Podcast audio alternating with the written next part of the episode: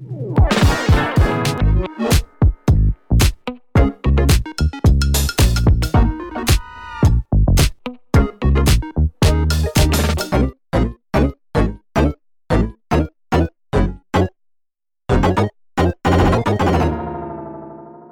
迎收听陶迪说，我是陶迪。今天呢，我本来是想要分享一本书的，但是呢，因为我今天录音的时间刚好出现了一个有一点点大条的新闻，我们的诈骗案又来了，而且这个诈骗的金额有一点高，是超过二十五亿，然后被骗的人呢，目前是说有超过五千个，可是也有人说，呃，有涉及到上万人。好，有一个不动产的借贷平台叫做 IMB，他的负责人因为一些财务的问题，他最后就决定要卷款潜逃。那所以大量的投资人现在就是找不到他的人，那本金也要不回来。呃，我今天解释一下哈，什么叫做不动产的借贷平台？IMB 这间公司呢，我几年前有注意过它，因为。它是打着不动产的名号，就是跟房地产有一点相关，哦，所以我有留意过它。我当时其实就在看它这个的商业模式，我就觉得可行吗？我其实蛮质疑的，因为我怎么看都觉得风险非常的高。好，它的这个逻辑是什么呢？就是你把它想象成是一个合法的钱庄，就是这间公司呢，他们会放高利贷给一些。走投无路，已经跟银行都借不到钱的这些人，好，然后呢，你要跟我借钱可以，你要把你手上看是你有房子还是土地，你要抵押给我，好，所以这些跟他们借钱的人，就是有房子的权状或者土地的权状，设定给这间公司原始的股东成员就对了，好，然后呢，因为他们手上有这些债权。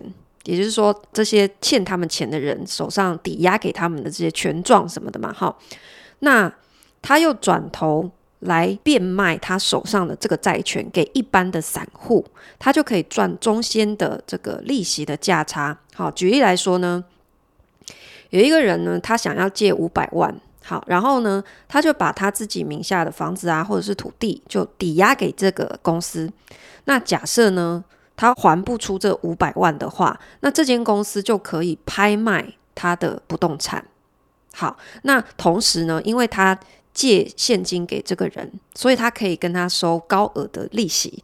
那为什么他可以收非常高的利息？是高利贷？因为你想哦，如果他有一间房子或是土地的话，他大可以去抵押给银行，然后利息可能只要两趴三趴，对不对？那他为什么？不要抵押给银行，然后要抵押给这种高利贷，一定就是他已经在银行那边已经借不到钱，所以他都是已经信用非常有问题的这些高风险的人来跟他们借钱的。好，然后他就利用这个方式呢，他在把这个所谓的债权，就是说，因为有人欠我，呃，假设五百万，好，那我跟他收利息，假设是。二十趴好了，可是我可以转头就跟你这个散户投资人就说，你要不要分我这个二十趴利息？我可以分你一些哦，好。所以他欠我五百万，你可以再出钱五千块、一万块，就把这五百万给分割，然后再卖给散户。只要你投五千或是一万或几万都可以。那我跟这个欠债的人收的假设二十趴利息里面，我就分给你们十二趴。够不够大方？你在市面上哪里去找投报率这么高的投资产品？没有，对不对？所以就很吸引人，然后就有大量的这些散户投资人就想说：哇，这投资门槛很低嘛，对不对？你看我如果拿一样五千一万，我去买什么股票啊、ETF，那个回报利息也没有这么高哦，他会给到承诺八到十二趴这么高的利息，哦，所以就非常的吸引人。然后呢，他们还承诺哦，我不但分你利息八到十二趴，我还保你的本哦。为什么他可以承诺保本？他就说，因为假设哈，这个欠我钱的人他还不出钱，我就可以拍卖他的不动产。那在执行法拍的这个期间呢，我还是会照样付你们利息。好，等法拍完之后，这个不动产变现，那你们的本金也就可以拿回去。哦，所以他可以说保本。然后你看，因为他有不动产抵押在我这边，呃，感觉就是很靠谱，对不对？应该没有什么任何的风险，这样子。好，在这边呢，我先补充一下。嗯、呃，我在新闻里面并没有看出说他们放高利贷到底是收多少利息，但是可以确定的是，他们分给散户投资人的利息是八到十二趴。呃，他们这间公司成立了八年，那在头几年都是有给到十二趴的，到后面几年有开始调降，最近一年是九趴这么高。但我补充的是说，我们的民法其实一直都是有规定。借贷的利息有一个上限，你超过这个法定的上限，就叫做非法高利贷。那以前我们的民法规定的是二十趴，好，但是到了二零二一年之后，我们有一个修法，二零二一年七月二十日之后就下修成十六趴，好，所以如果你看到任何的借贷啊，它的利息超过十六趴，那就表示它是违法的，好，好，继续说这间公司。他前面四年呢，因为他成立了八年，前面四年他都有正常的付利息给这些散户的投资客哈。然后一开始十二趴，后来降到九趴，可是还是很高，对不对？好，可是呢，到了最近一年，他就开始不让你赎回你的本金，他就是讲一些理由哈去拖，然后但是他还是会付你利息，好，所以。大家也就是想说，好吧，反正有利息，那本金就暂时继续压在那边没关系好了，因为我要有本金在那边，也才会有利息拿嘛。好，可是呢，到了今年的四月，就开始连利息都付不出来了，所以这个时候大家才发现好像不对劲，所以这件事情才爆出来。好，那么我在网络上也看到有一些受害者，他们已经拍了。影片发布在 YouTube 上面，自己公开说明他整个被诈骗的过程。那前一段时间呢，不久前，他们这间公司的一个业务代表还有出来开了一个说明会，好、哦，但是很呛哦，你知道现在就是欠人家钱的都比较大声，超凶的，他就摆明了就告诉大家说，哈、哦，其实呢。我们公司从四年前开始呢，上架的这些所谓的债权投资标的，百分之九十五都是假的啦。诶，他大啦啦的直接就说，诶，好像这件事情跟他没有关系，因为他自己出来开说明会的这个业务代表角色，好像也是有一点想要让大家认为他也是受害人之一，他其实是被骗的，他被公司负责人骗，他也是到后来才知道的，所以他才敢今天来跟大家开说明会这样子。好，那反正。真相现在还不知道，那只是说他的态度也是非常强硬。他就说，其实大部分这些吸引投资人，他们会上架一些说，你看这个投资标的，就是有一个房子抵押在我们这边，哈，他会公开他的这个房产的抵押证明，然后告诉你说，确实有这样子一个债权，哈，你可以投资，然后我会给你呃年投报率多少的利息，这样子。可是其实这些投资标的本身就是造假的，他那些文件都是假的，也就是说，实际上没有人跟他们借钱，所以他们也没有可以去收人家那么高的利息。可是他们前段时间还是继续付这些散户利息，那这些钱怎么来？他没有钱，也没有实际的不动产可以去法拍，那他们怎么？付这些散户投资人利息，你想也知道，就是用新来的人的钱去付前面投资人的钱嘛，所以这就变成是一个标准的庞氏骗局，就是用新钱去还旧钱，所以他要不断的去制造新的假的投资标的，吸引更多人进来，然后还把就是预期的回报不停的给你拉高。给你十趴、十二趴，越来越高，然后让你知道说，诶，好像投报率很高。你看前面的人，他们都有赚到钱，然后后面就会有更多人进来。好，可是你要知道为什么这叫庞氏骗局，就是如果你没有一直有新的钱进来，那你前面的钱就付不出去，你整个资金链就会断裂嘛。所以他们现在就是这种情况，他就资金链断了，所以呢，负责人就跑路了。好其实呢，大家有没有发现，用投资作为号召来吸金的啊，他们的故事剧情都是差不多的诶，你应该都听过，每个人都听过。可是为什么大家还是会一而再、再而三的让一样的剧情一直重演？我不知道大家对于几年前另外一个诈骗事件有没有印象？王派红，他也是一个非常有名的房地产讲师。好，他在几年前也是吸金二十五亿，然后人间蒸发，他直接跑到国外去了，根本到现在人都找不到。诶，怎么那么巧，也是二十五亿啊？就是 是在跟我们讲说，财富自由的公式就是你要集满二十五亿，然后就人间蒸发嘛。OK，王派红哈，其实他们的模式都是一样的，他也是告诉大家说，你看我很懂得投资，然后我会操盘，我去。帮大家选这些投资的标的，哈，那只要你钱给我，我就帮大家赚钱，然后我们有钱一起赚。然后呢，他在头几年也都是会正常的付利息给这些投资人的哦。所以大家看到他的户头哦，前面半年甚至到一年、两年，他都有利息，他都有真的赚到钱。好，这时候呢，你一定就会慢慢的卸下心防。你一开始可能想说，诶，会不会被骗？然后你只敢投一点，投一点，对不对？可是慢慢的，你就觉得，诶，每个月真的都有钱回来，你这时候是不是就会松懈了？你就会开始也会变得越来越贪心哦，这就是人性。你会开始重压，然后丢越来越多的钱下去，甚至说服你身边的亲朋好友一起丢钱，有没有？因为你会觉得哇，这么好的事情，有钱大家赚，喝康到修补，对不对？然后结果爆掉之后，你就是连朋友都做不成。所以，我曾经认识一个朋友，哈，他是一位年纪比我大的长辈，他就曾经被这样的一个类似的哈房地产投资的吸金案诈骗过。那因为他其实蛮有钱的，所以呢，他前前后后。投入将近的是千万的本金哦，也是不是一开始就丢那么多，是一直慢慢慢慢追加的。就是因为我刚刚讲的嘛，他前面真的会让你尝到甜头，然后你就会越来越贪心，就会越丢越多。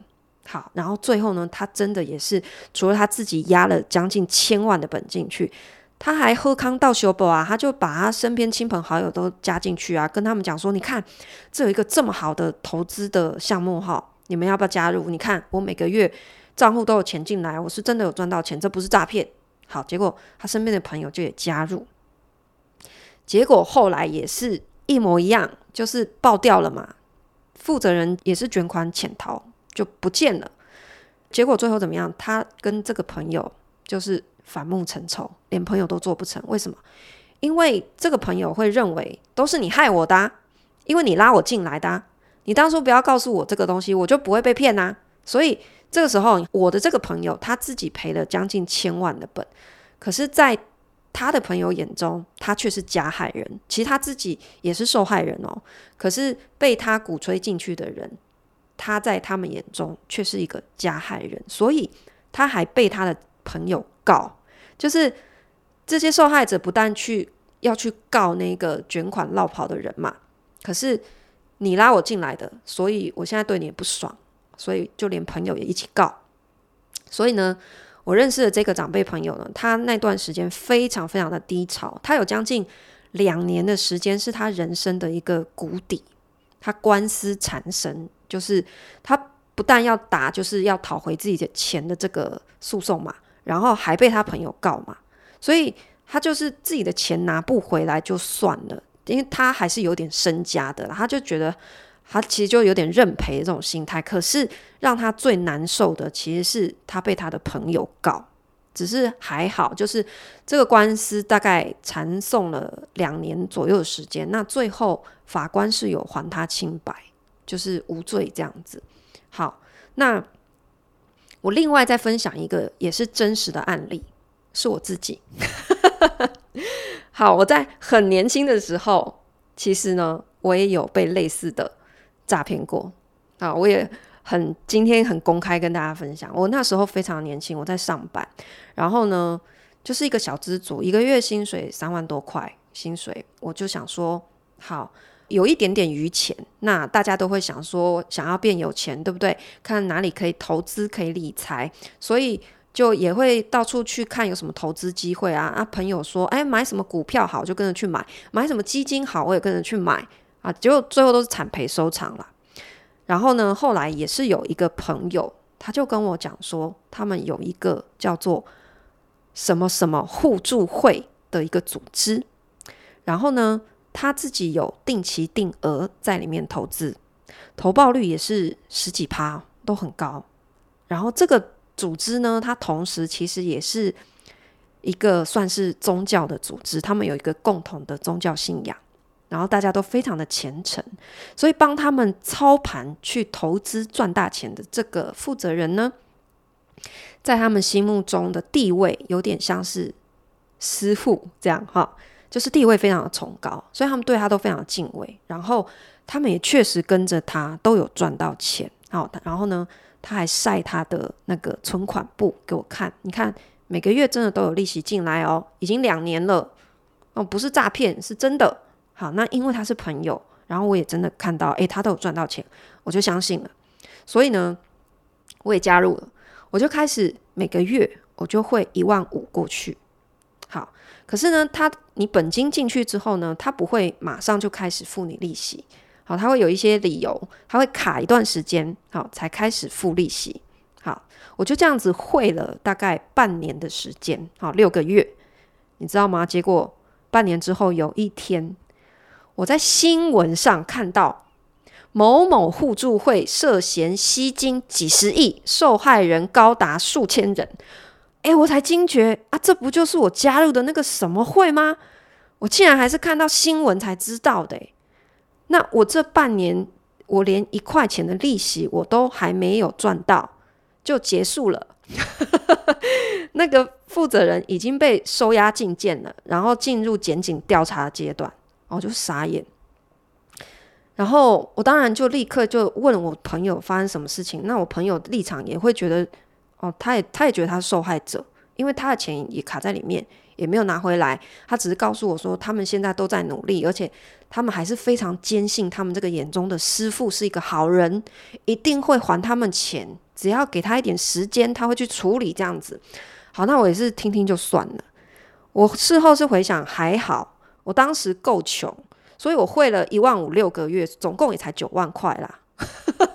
我不知道该应该讲这样子是很幸运吗？可是九万块对于当时的我来说呢，我一个月薪水三万块嘛，所以九万块对我来讲不算是很小的一笔钱呢，也算是你看也是要工作三个月才有的，还是会痛的，算是一个蛮贵的学费。那我我也真的学到了一场非常非常深刻的教训。好，就是不要去乱参加这种什么什么投资的这样子，把钱给你不知道是谁的人。那我当时对于拉我进去的那个朋友，我我确实一开始我也是真的很不谅解，而且我也会怀疑他们根本就是共犯，一起来骗我的这样子。那只是过了几年之后，我还是选择原谅他啦。那我想想，可能是因为只有九万块吧。如果九百万，我可能不会原谅他。好，我们到底要怎么分辨他到底是一个投资还是诈骗呢？好，你把钱呢、一旦交给别人的时候，如果你真的有因此赚到钱，这个就叫做投资，对不对？而且你会觉得自己很聪明。你看，只有我慧眼识英雄，看到这么好的投资机会啊，你们都不敢，是因为你们太笨了，你们没有眼光，有没有？很容易会有这样子的心态。好。可是你想一样哦，你把钱交给别人，好，结果是亏钱，好，这个时候你就觉得你被诈骗了。可是你仔细想哦，他们做的事情其实是一模一样的，只是投资有赚有赔，你不能接受赔钱的现实而已，不是吗？就是如果一开始就告诉你说投资是有风险的，我不能保证百分之百赚哦，那你还会投他钱吗？你肯定不会的，对不对？可是你却会相信人家告诉你，诶，百分之百会赚。所以你看，以上这些，包括以前傻傻的我自己，年轻不懂事，也是这样想的啊，就是相信什么保本高利息。那你知道政府怎么定义投资诈骗吗？第一就是他开宗明义写了，你不能保证你会给人家几趴的收益。你如果承诺，这就犯法。第一条就是这样子哦。那为什么要这样规定？政府这样的规定的逻辑，就是要让你知道，世界上没有稳赚不赔的投资。一旦你把钱给出去，你期望这是一个投资，你就要有不一定回本的心理准备。它可能有去无回的。那你去看市面上正规的一些金融投资商品，好，如果它是强调有保本的，一定是怎么样？它一定伴随着非常低的收益。相反，如果他强调高收益的话，那一定不可能保本，因为高收益就是会伴随着高风险，这个是并存的。所以，如果你看到任何一个投资商品跟你说“哦，我们既保本又高收益”，我告诉你，那就百分之百是诈骗。好，可是呢，与其是你去买这些哈，就是你把钱交给别人，我一直强调。更好的做法是你把钱投到一个你自己可以掌握的事业里面去。这也是为什么我会一直鼓励大家自己创业，而不是说你指望把钱给到谁谁谁身边的朋友很会赚钱，他就可以帮你赚。我跟你讲，就算是朋友也一样，因为今天如果他自己个人的财务是很稳定的，他可以给你很好的利息回报。好。那是因为他的财务还没有出状况，可是你要知道，所有的投资为什么一夕之间会变成诈骗？它真的只是一线之隔而已哦，就是差在这个拿你钱的人他自己的财务出现问题，所以这个时候他就会改变主意去挪用你的钱了。他一定是要先保全他自己的，这就是人性哦。所以你千万不要太天真。朋友的义气，哈，它其实是奠定在你们没有利益冲突的时候。可是，一旦出现利益冲突，他自身难保的时候，你就不可能指望对方还会为你着想了。这才是我们真实的世界哦。我看待钱，我们一定要客观理性。好，今天用这个诈骗来提醒大家，你不要把钱交给别人帮你赚钱，好吗？真的。